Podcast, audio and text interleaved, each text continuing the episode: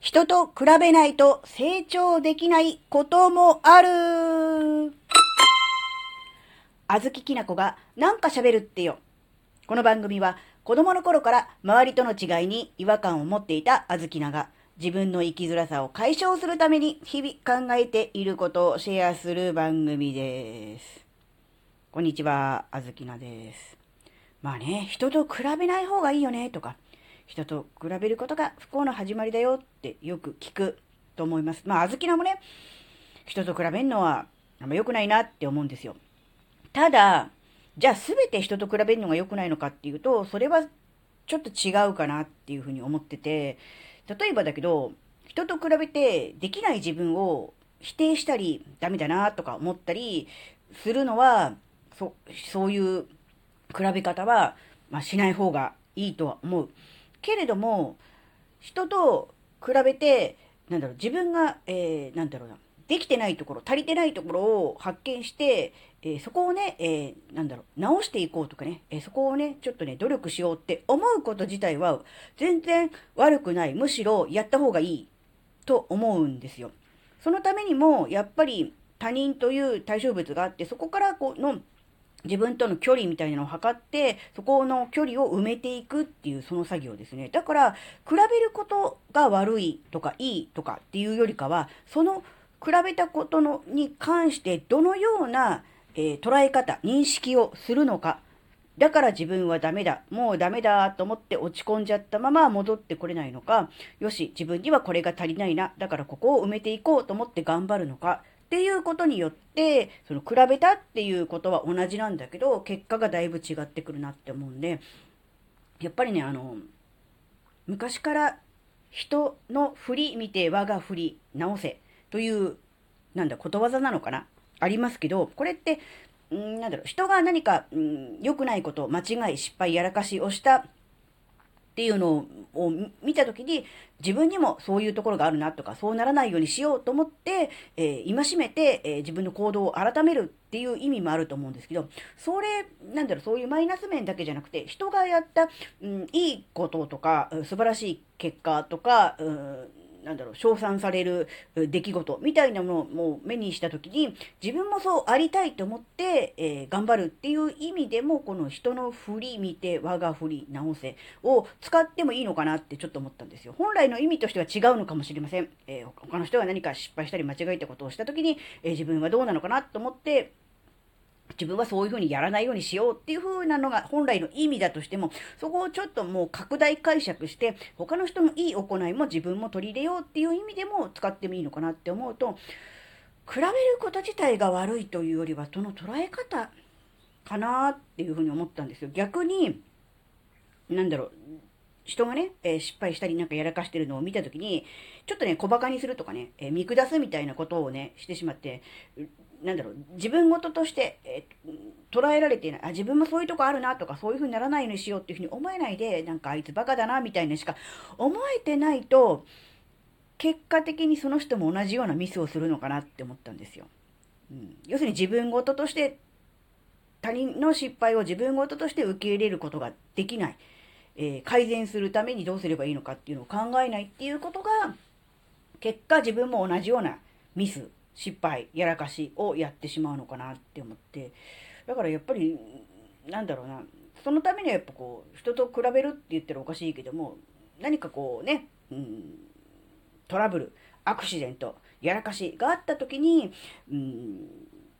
自らのこととしてね、え考えるっていう、その当事者意識っていうのかな、自分事として捉えるっていうことが、うん、大事だなっていう。そのためにはやっぱりある程度は人と比べてしまうということもね、うん、あるのだろうし、だから、何でもかんでも比べちゃダメみたいな感じで言うと、逆に成長しなくなるのかなっていう、進歩しなくなるかなっていうのを思ったんで、うん、今回この話をね、しました。うん、まああの、すごい超一流の、まあ誰でもいいですよ。憧れのうーん、なんだろう、スポーツ選手でもいいし、アーティストでもいいですけども、作家さんでもいいですけど、超一流の人だったら、絶対こんなことはしないよなっていうか、っていうようなことってあるじゃないですか。例えば、んなんだろう、うーん、例えば、うーん、まあ、サッカー先生で言ったらなんだ、締め切りを、締め切りをすっ飛ばす。すっ飛ばすでいいのかな？なんか落としちゃうっていうのかな？よくわかんないけど、締め切り間に合わないで原稿ができないとかっていうのは、まずないじゃないですか。って思うと、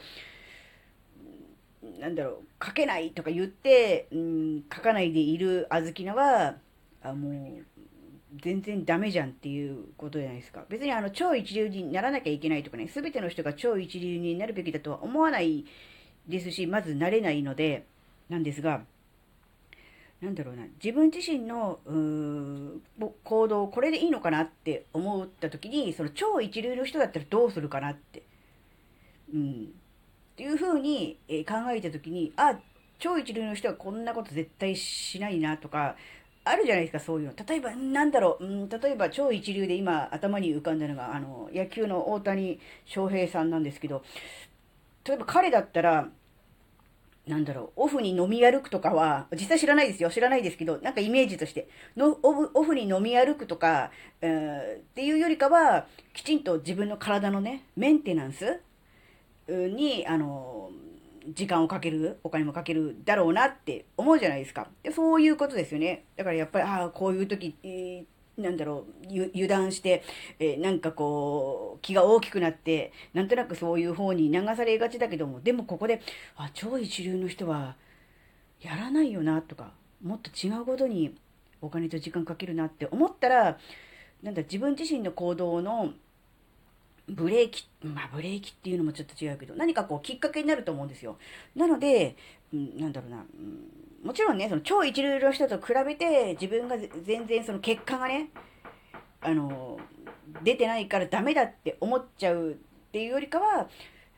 その超一流の人の、その、なんていうのかな、うん、行動パターンとか習慣とか、その、なんていうのかな、ね、まあ、ある種ルーティン的なものから考えると、ああ、これはやらないなとか、そういう考えはしないなとか、そういう行動は取らないなっていうのが、なんとなくこ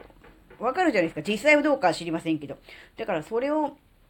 自分の中にちゃんと落とし込むっていうことが大事かなって思ったんで、まあそのためにもね、なんだろう。基本的には人と比べて落ち込むぐらいだったら、あの、比べない方がいいよっていうのは確かにそうなんですけども、その段階をある程度出して、え自分自身にね、ある程度できるんじゃないかって思ってくると、ちょっとね、油断して、えー、何かこう、自分はできているとかね、自分は特別だみたいな、そういう、ある種思い上がりみたいなところがね、えー、出てくる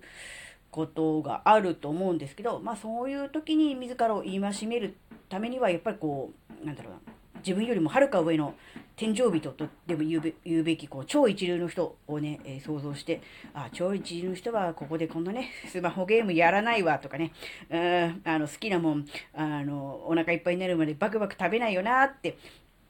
いうふうに思うと、あ自分自身のね、行動のね、戒めになるかなっていうことで、ね、ちょっとだけ考えました。はい、えー、今回のお話があなたの生きづらさ解消のヒントになればとっても嬉しいです。ここまでお聴きくださりありがとうございました。それではまた次回お会いしましょう。バイバーイ